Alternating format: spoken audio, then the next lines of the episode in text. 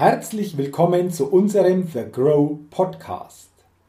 Mein Name ist Jürgen Zwickel. Ich bin Vortragsredner, Seminarleiter, Buchautor und freue mich, dass ich als Moderator den The Grow Podcast begleiten und mitgestalten darf und dabei spannende Interviews mit interessanten Persönlichkeiten führen kann. Und heute wartet wieder ein sicherlich sehr interessantes Interview auf uns denn ich begrüße heute im The Grow Podcast den bekannten Erlebnisunternehmer Jochen Schweizer.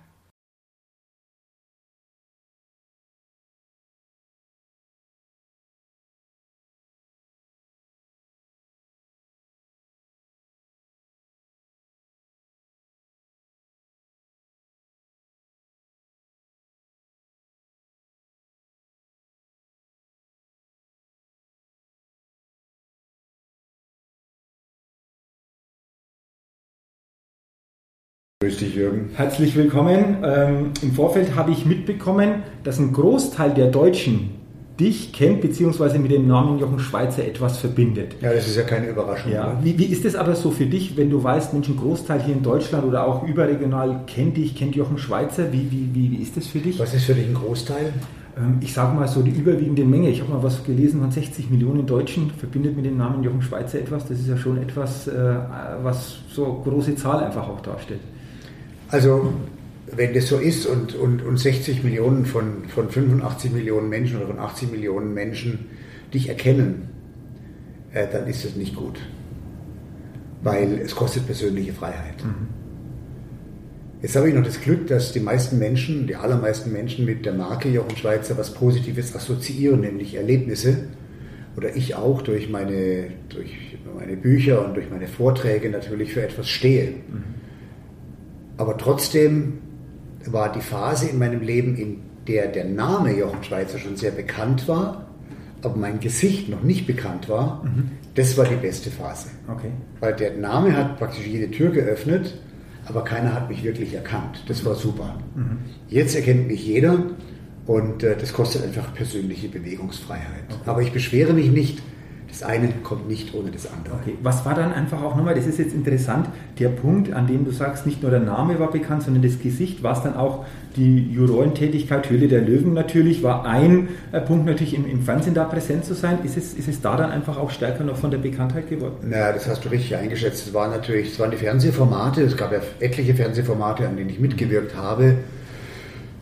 Dann natürlich ähm, das ganze Talkshow-Thema, das habe ich aus Marketinggründen natürlich, äh, bin ich dem Ruf in die Talkshows gefolgt. Das ist ja auch der Unternehmensentwicklung zugute gekommen, weil ich da eben auch vermitteln konnte, warum ich überzeugt davon bin, dass Erlebnisse äh, das nachhaltigere Geschenk sind.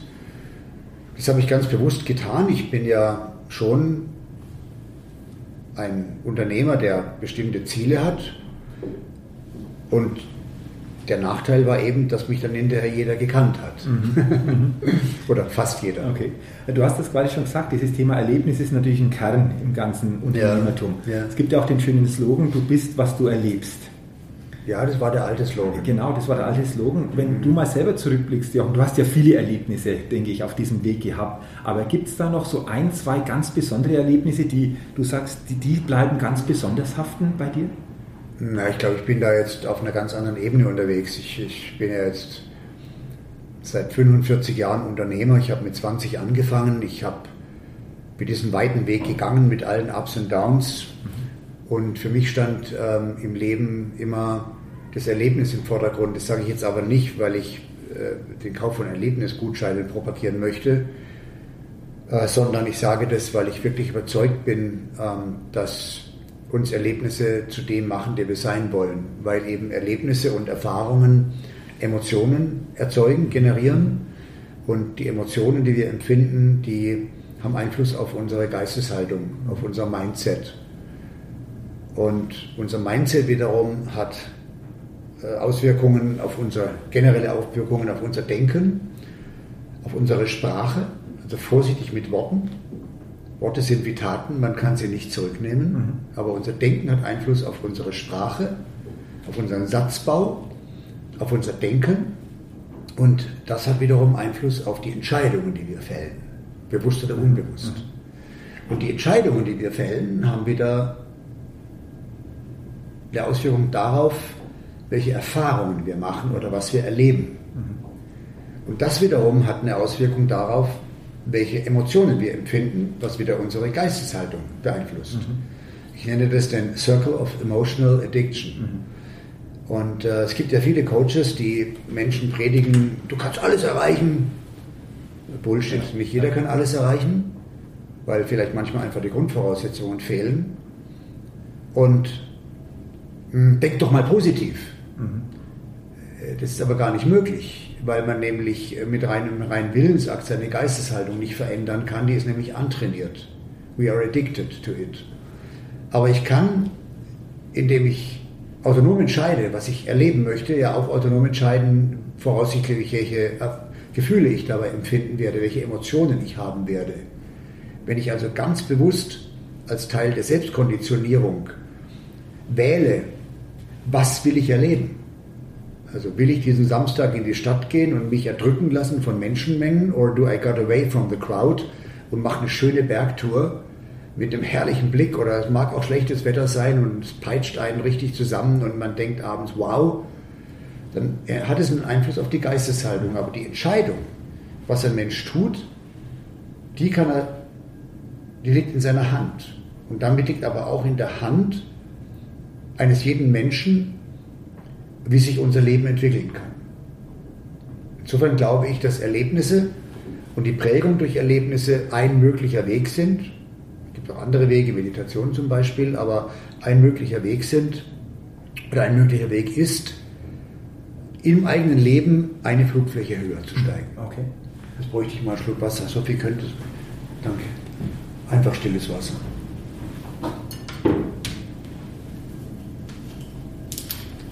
Danke dir. Wenn wir jetzt noch ein Glas fischen, dann bin ich ganz glücklich. Ach, haben, haben wir schon, ne? Bitte?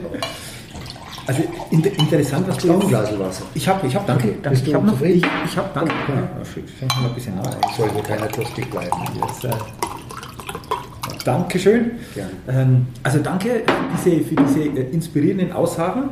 Ähm, heißt es auf der anderen Seite ja auch, wenn ich jetzt darüber nachdenke, mal bewusst zu überlegen, welche Emotionen will ich denn gerne haben, möchte ich gerne spüren und welche Erlebnisse führen mich in diese Emotionen, wäre das auch mal so ein Gedanke, der. Das ist genau macht? der Gedanke. Also ja. du kannst selber entscheiden, was mhm. du. Mhm. Also man kann den Erlebnissen und Erfahrungen, die einen vermeintlich das Leben zu machen zwingt, mhm. ich erkläre das vermeintlich gleich noch, ähm, diesen Erlebnissen und Erfahrungen kann man solche hinzufügen, über die man autonom entschieden hat. So, warum geraten manche Männer immer an die falsche Frau oder manche Frauen immer an den in Anführungsstrichen falschen Mann? Warum tritt man im Leben immer wieder ins gleiche Fettnäpfchen? Ich bin auch nicht frei davon. Keiner von uns ist frei davon. Das liegt daran, dass wir eine Prägung haben, die Geisteshaltung, die uns immer wieder da hineinbringt. Und es nutzt nichts, wenn wir leiden. Es nutzt nur etwas, wenn wir bewusst leiden. Also wenn wir merken, es geht mir in diesem Punkt nicht gut, ich empfinde Schmerzen und ich muss mir bewusst machen, dass das so ist und es nicht verdrängen. Mhm. Und nur wenn ich mich bewusst damit auseinandersetze, dann kann ich überhaupt erstmal starten, etwas daran zu verändern. Interessant, interessant. Also ähm, ganz, ganz spannende Gedanken. Wenn ich jetzt an Erlebnisse denke, was du auch geschildert hast, dann ist es ja häufig so, dass ähm, durchaus das so vorhanden ist, Neues zu erleben, ein Stück weit auch mit Angst verbunden ist oder den Mut überhaupt aufzubringen, den nächsten Schritt zu tun, mal raus aus dieser Komfortzone zu gehen. Ähm, jetzt hast du diese Schritte ja häufig gemacht, also auch extrem gemacht als Extremsportler, Bungee-Jumping. Ich habe unten Bilder gesehen hier in der Arena. Ähm, ja, und das ist, glaube ich, immer so ein Thema einfach bei vielen Menschen, das begegnet mir auch. Wie schaffen wir es, mehr Mut einfach grundsätzlich im Leben aufzubauen, um einfach Dinge mal zu tun, um neue Erlebnisse zu kreieren, die wir vorher so mit diesem Mut einfach oder mit dieser Angst, die zurückhält, nicht in dieser Form haben. Wie gelingt das? Also Mut definiert sich, äh, definiert sich ja nicht durch die Abwesenheit von mhm. Angst. Mhm. Und äh, die Hingabe an das Konzept Mut würde ich als Übermut bezeichnen. Mhm. Darum geht es auch nicht. Es ist völlig normal, dass Menschen vor bestimmten Situationen Ängste empfinden, auf eine Bühne zu gehen, dem Partner vielleicht etwas zu beichten, was einem schwerfällt, sich zu entschuldigen, wenn man einen Fehler gemacht hat, das Risiko einzugehen, vielleicht ausgegrenzt zu werden durch eine andere Meinung, vielleicht Zugehörigkeit zu verlieren in einer Gruppe, was viele Menschen sehr beängstigt. Am Ende des Tages haben wir Menschen ganz viele Ängste in uns drin. Manche Ängste sind nachvollziehbar und schützen uns. Aber die allermeisten Ängste, die behindern und die begrenzen uns, das zu sein oder zu werden, wozu wir geboren sind. Mhm. Nämlich frei zu sein, frei von Angst. Mhm. Denn diese Ängste, die behindern und begrenzen uns, unser eigenes Potenzial zu entwickeln, unsere eigenen Talente zur Entfaltung zu bringen. Und ähm, wer es verschwendet oder wer es versäumt, seine eigenen Talente zur Entfaltung zu bringen, der vergeudet in gewisser Weise auch sein Leben, mhm. weil er unter seinem Potenzial bleibt. Mhm. Wenn er zufrieden ist und er mit einem bestimmten Lebensstil glücklich ist, dann ist es auch völlig in Ordnung. Man muss nicht ununterbrochen immer nach den Sternen greifen. Es geht ja auch darum, im Leben ein Stück Zufriedenheit zu finden. Und diese Zufriedenheit, die finden wir nicht durch unseren äh, Standard of Living, sondern durch unseren Standard of Life. Sprich, nicht durch die äußerlichen Rahmenbedingungen, unter denen wir leben, sondern durch das, was wir empfinden, wie wir leben. Mhm. Das ist ein großer Unterschied. Mhm. Mhm. Ähm, interessant. Und, und äh, wie schaffen wir es dann? Gerade wie du sagst, diese Angst hindert uns, das Potenzial, das einfach noch stärker in uns drin ist, zu entfalten, neue Möglichkeiten dadurch auch zu bekommen. Wie schaffen wir es einfach auch genau damit, mit dieser Angst dann besser umzugehen und selbst besser zu führen, damit wir genau diese Potenziale entsprechend entfalten. Was du ja, denke ich, einfach auch auf deinem Lebensweg eindrucksvoll bewiesen hast mit den vielen Dingen. Ja, gut, da gab es einen Haufen Rückschläge und ja, Fehler, schon auch, gemacht aber, habe, aber aber grundsätzlich? Ja, also die Konfrontation mit der eigenen Angst, das ist, ähm, ist ja auch eine Typsache. Ja. Es gibt ähm, vom Psychogramm her Menschen, das sind eher Klammerer und es gibt eher Flieger. Mhm. Und das ist keine Wertung. Ähm, ich glaube, die Konfrontation mit der eigenen Angst führt in gewisser Weise zu Selbsterkenntnis mhm. und zu einem entspannten Umgang mit der eigenen Seinsbestimmung. Mhm. Also was ist denn meine Sendung auf der Welt? Mhm. Bin ja als Waldorfschüler geprägt von der Steinerschen Lehre. Äh, die Philosophie der Freiheit von mhm. Rudolf Steiner, den Begründer der Anthroposophie. Und er stellt ja auch schon die Frage, was hat der Mensch für eine Sendung auf der Welt? Mhm. Und beantwortet diese Frage auch mit dem ganz einfachen Satz, die, die er sich selbst setzt. Mhm. Also es geht um die Frage, was gibt meinem Leben Sinn? Mhm. Und diese Frage darf sich jeder für sich beantworten. Ja, die kann nur jeder ja, für sich genau. beantworten. Ja. Denn wenn dir jemand sagt, mhm. was dein Weg sein soll, mhm. dann ist es nicht dein Weg. Deinen genau. Weg, den bestimmst du selbst mit jedem Schritt, den du selbstbestimmt gehst. Aha. Ähm, da passt auch ein, ein, schöner Satz, den habe ich gefunden, den hast du gesagt, ich habe mir den aufgeschrieben.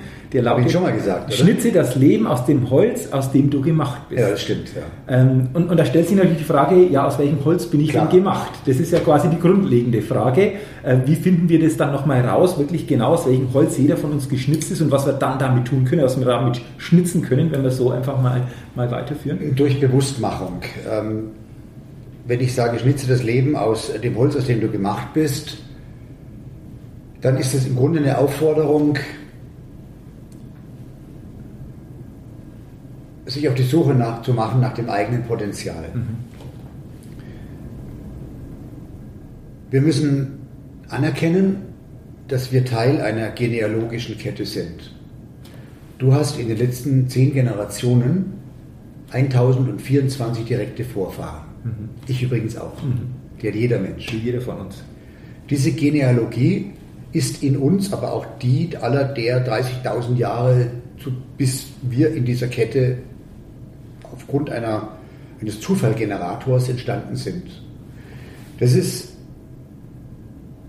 zunächst mal wichtig zu sagen, wir Menschen sind unterschiedlich, in jedem Menschen steckt ein Potenzial, aber die Potenziale sind eben unterschiedlich.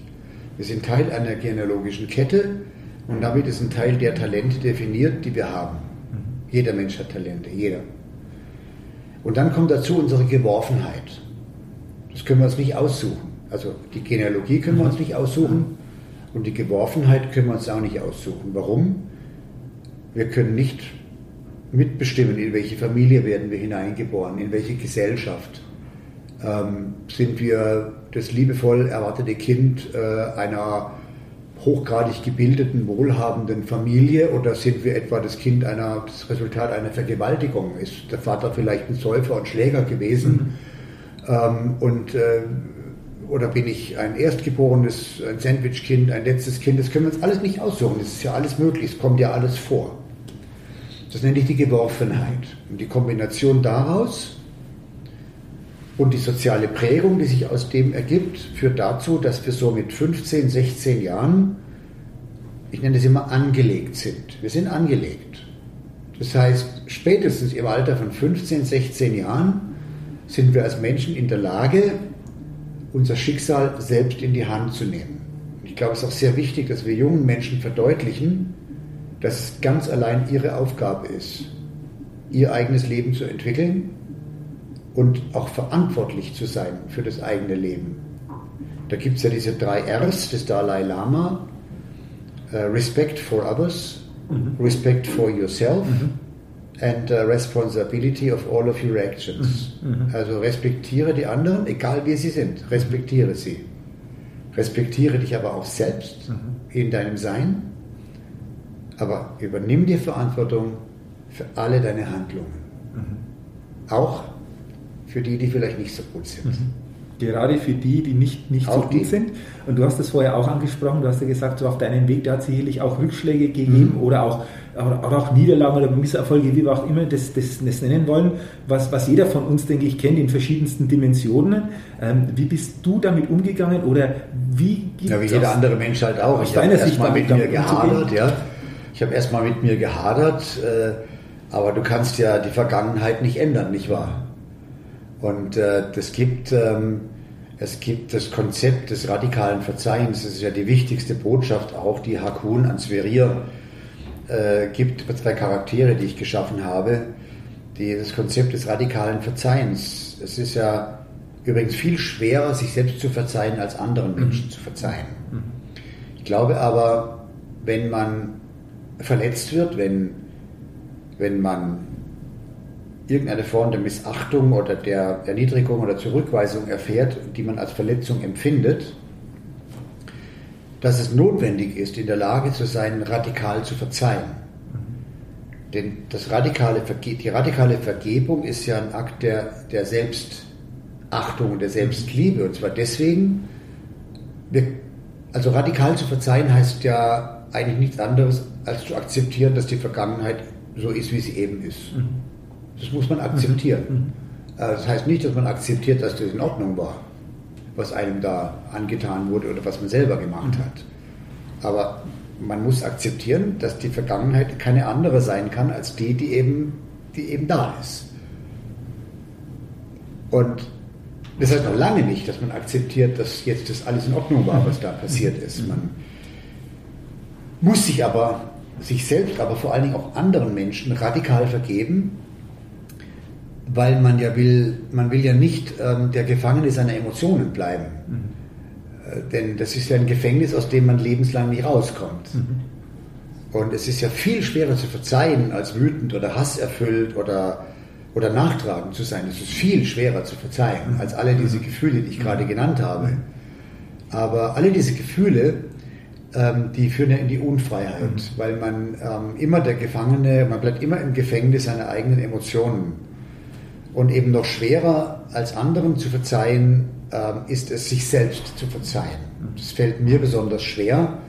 Also mir fällt es relativ leicht, anderen zu verzeihen, aber mir selbst zu verzeihen, das fällt mir schwer. Daran, daran arbeite ich mhm. immer noch. Es mhm. gelingt mir ehrlich gesagt auch nicht immer, weil ich halt auch Dinge in meiner Vergangenheit liegen, die,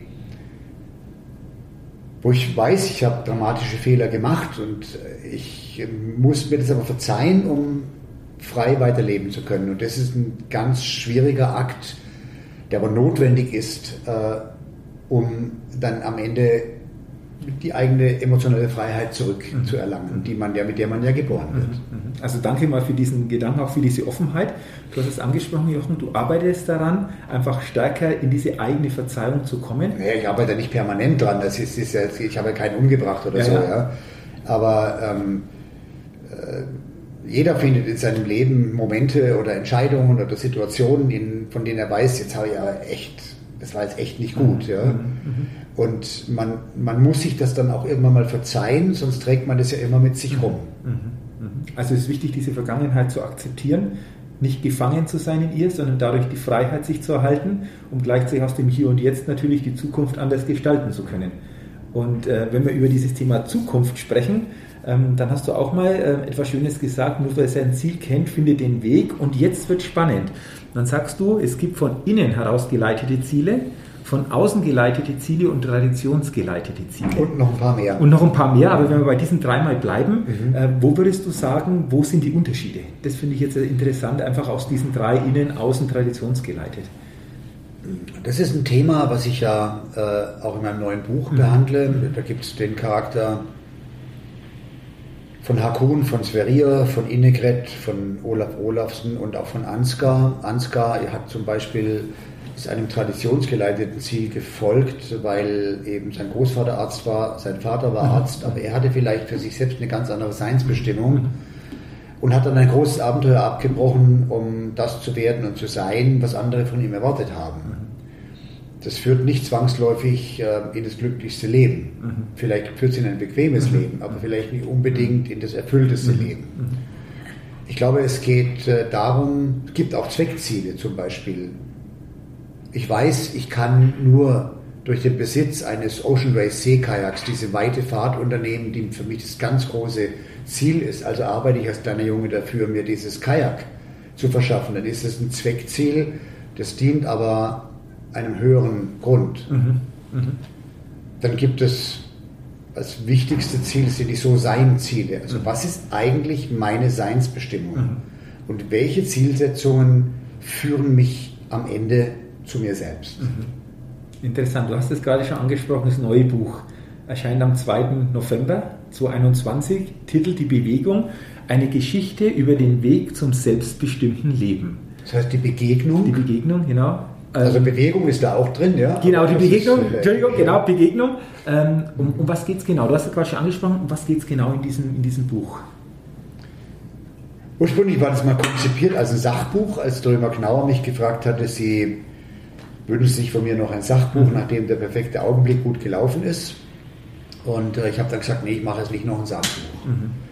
Und habe dann in meiner Hütte in Norwegen, in einer Sturmnacht, ich besitze so einen Rückzugsort, ähm, eine sehr ausgesetzte, schwer erreichbare Hütte in der Wildnis des Nordens und es gab einen schweren Sturm. Ich saß in der Hütte und kam dann auf die Idee, hm, also ich bin jetzt 65, meine einiges ähm, verstanden zu haben, bei weitem noch nicht alles, wenn es überhaupt möglich ist. Mhm und habe mal draufgerechnet, boah, wenn es mir noch vergönnt sein sollte, weitere 30 Jahre zu leben, dann trete ich jetzt in mein letztes Lebensdrittel ein. Und sollte ich dieses letzte Lebensdrittel tatsächlich zu Ende bringen, bei gesundem Geist, was hätte ich dann meinem 15-jährigen Ich zu sagen, mhm. wenn ich ihm begegnen mhm. könnte? Mhm. Okay. Mhm. Und es war eine lange Nacht, der Sturm hat durch die Ritzen gepfiffen, das ganze Hütte hat gewackelt, der Regen peitschte waagerecht gegen die kleinen Scheiben. Ich saß da, hatte ein Kaminfeuer an und begann zu schreiben. Und zwar auf ein Stück Papier, nicht am Computer, sondern einfach nur auf dem Papier.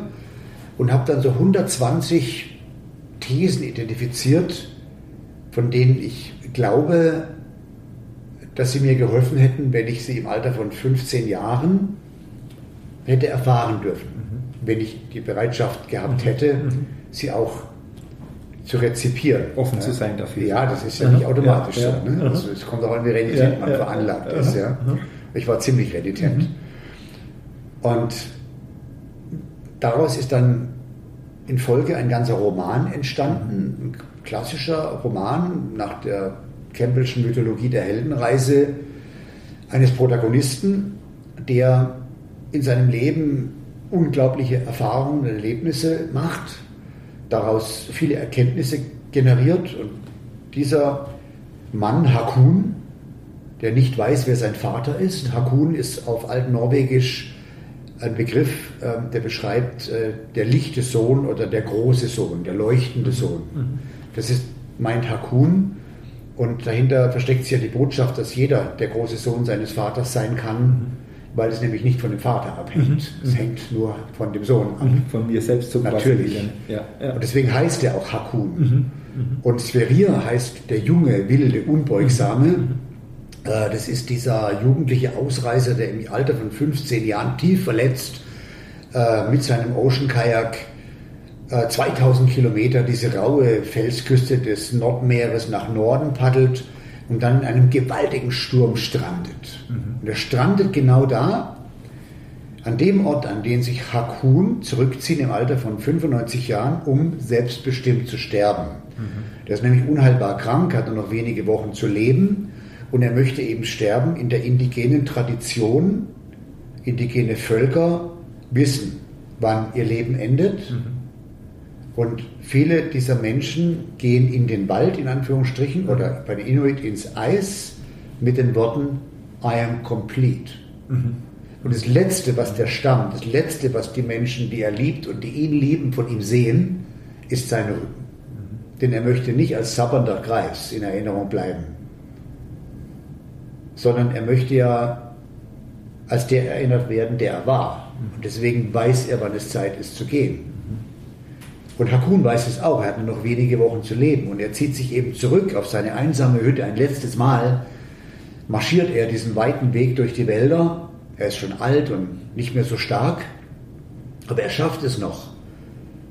Aber das klappt nicht, sein Plan klappt nicht, weil er findet in dieser Sturmnacht diesen jugendlichen Ausreißer, der mit seinem Kajak strandet an dieser wilden Küste und nimmt ihn auf in seiner Hütte. Und in dieser magischen Nacht vermittelt Hakun Sverir sein, seine gesamte Weisheit, sein gesamtes Potenzial. Und in der Mythologie der Heldenreise ist es ja so, dass der Held erst dann erfüllt sterben darf, wenn er, nachdem er den Heiligen Gral entdeckt hat, das ist in dem Fall eben Wissen mhm. oder auch finanzielles Potenzial, mhm ähm, wenn er das weitergegeben hat. Mhm. Und insofern darf Hakun in dieser Nacht alles weitergeben an Sverir, der es aufnimmt und sein Leben startet. Mhm. Aber jetzt verrate ich nicht, wie der Roman ausgeht. Es gibt natürlich auch eine sehr starke Frauenfigur, Innegrid. Ähm, es gibt den Mentor, Olaf Olafsen, mhm. von dem Serie so viel lernen darf. Es gibt den fehlgeleiteten Freund Ansgar, der ein bestimmtes Schicksal hat, was ich jetzt auch nicht verrate. Und ich habe diese Figuren konstruiert natürlich aus meinen eigenen Erfahrungen, äh, aus meinem eigenen Leben heraus. Mhm. Okay. Also klingt schon mal spannend, wie du das jetzt geschildert hast. Wie du sagst, wir wollen nicht mehr verraten, aber wir verlinken natürlich in den Show Notes den direkten Link zum Buch. Ähm, dass da jeder, den es interessiert, natürlich da einfach auch mehr findet. Für wen, sagst du Jochen, ist dieses Buch? Wer ist für dich so die Leserin, der Leser? Ja. Ähm, naja, also in erster, in erster ich habe ja gar nicht so ein ganz großes Sendungsbewusstsein, ein bisschen Sendungsbewusstsein okay. ich. Also ich möchte gut unterhalten, ich wollte einen spannenden Roman schreiben, es ist mein erster Roman, den ich geschrieben habe.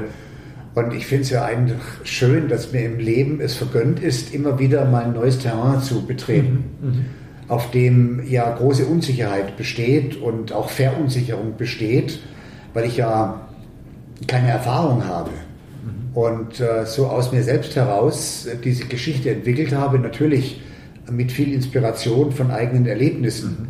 Also keiner dieser Charaktere ist mir so, wie ich ihn beschrieben habe, begegnet, aber es sind mir unglaublich viele Menschen begegnet, mhm.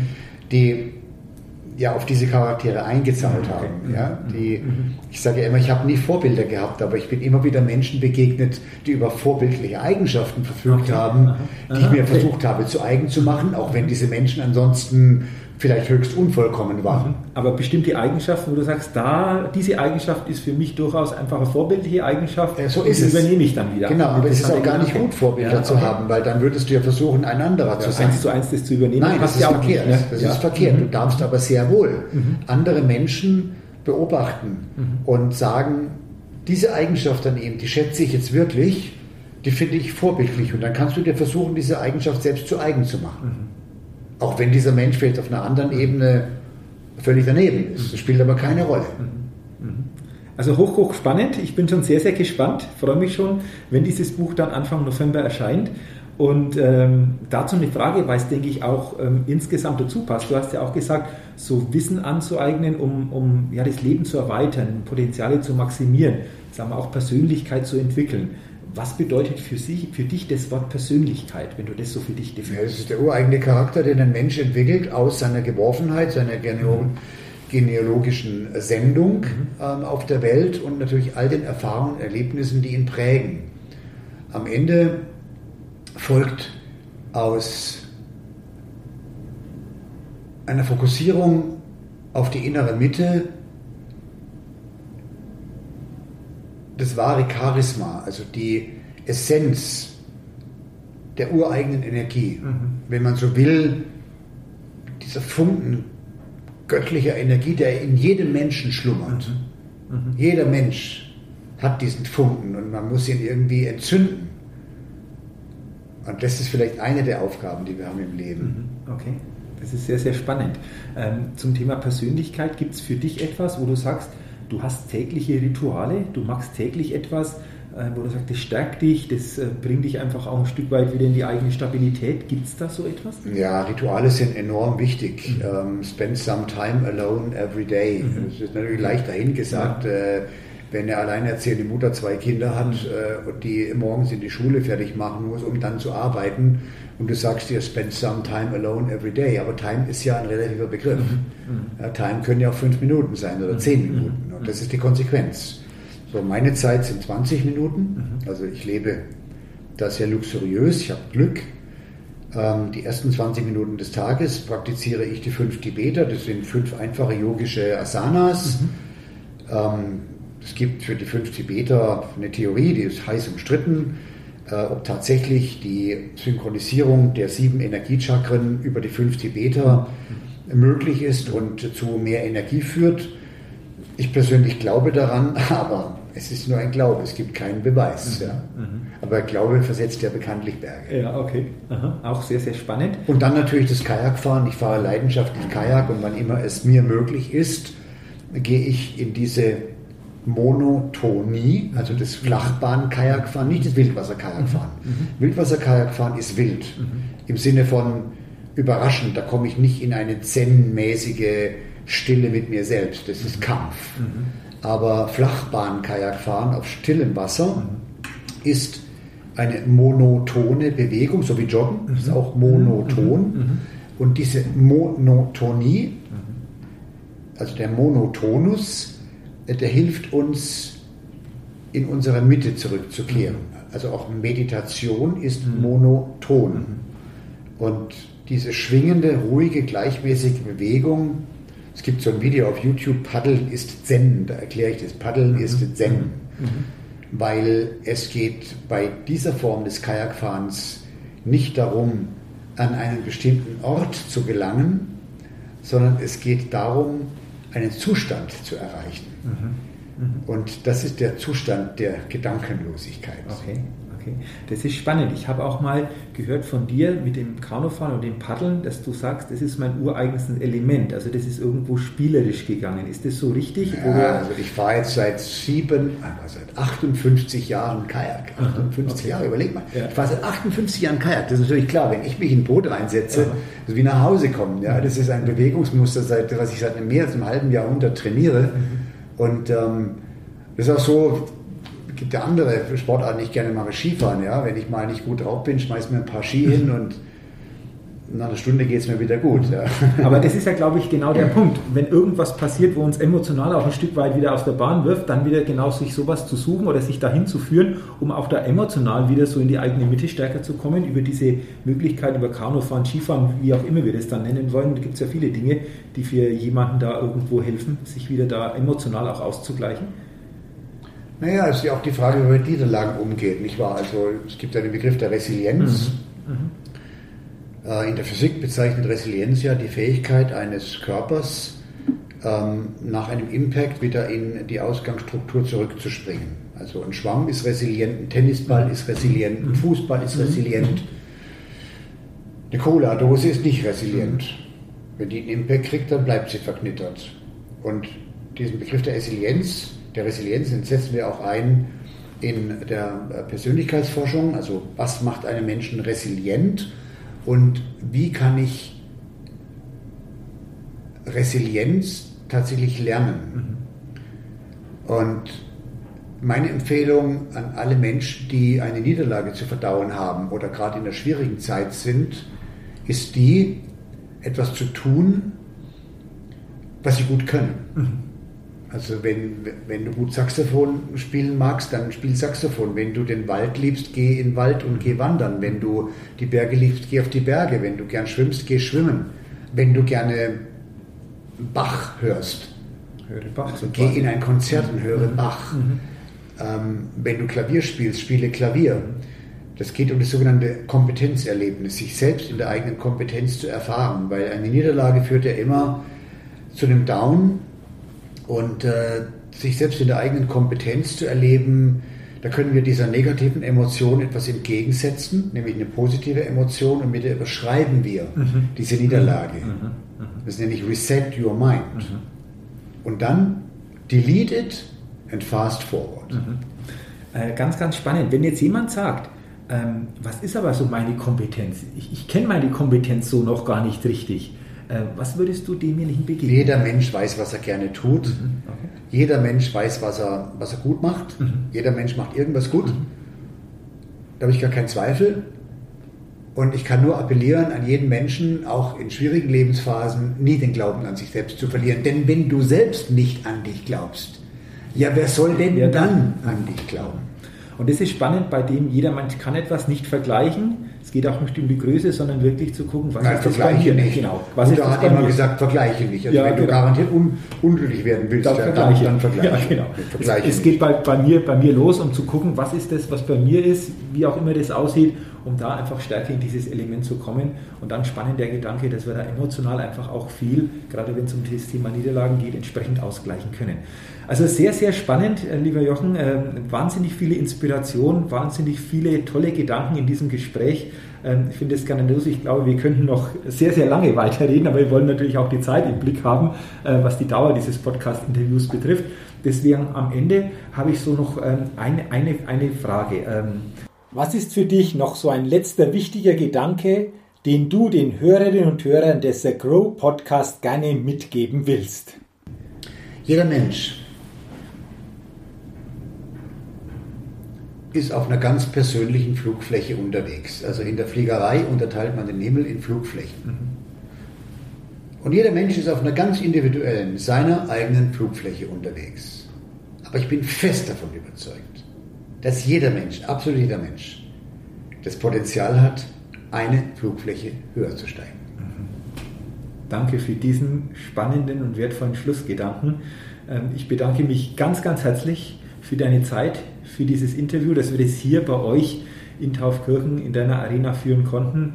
Ähm, es war für mich eine Ehre. Vielen, vielen Dank für diese wahnsinnig schönen, vielen Gedanken und weiterhin natürlich alles, alles Gute, viel Gesundheit, noch viele tolle Erlebnisse. Ich bin gespannt auf das Buch, das Anfang November erscheinen wird. Es hat Spaß gemacht. Ich muss sagen, es hat wirklich Spaß gemacht, es zu schreiben, weil es authentisch mhm. ist und weil es tatsächlich in einer Sturmnacht an meinem Rückzugsort geboren wurde. Der Gedanke, und dass es dann ein Roman wurde, ist wirklich der Tatsache geschuldet, dass ich nicht noch ein Sachbuch schreiben mhm. wollte. Mhm.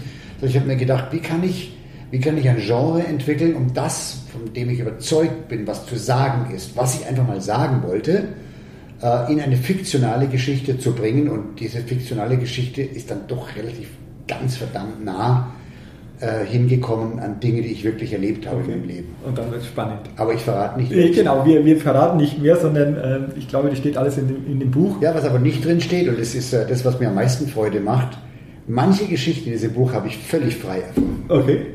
Andere Geschichten wiederum haben sich ganz genauso zugetragen. Okay. Und manche Geschichten haben sich so ähnlich zugetragen, aber nicht so.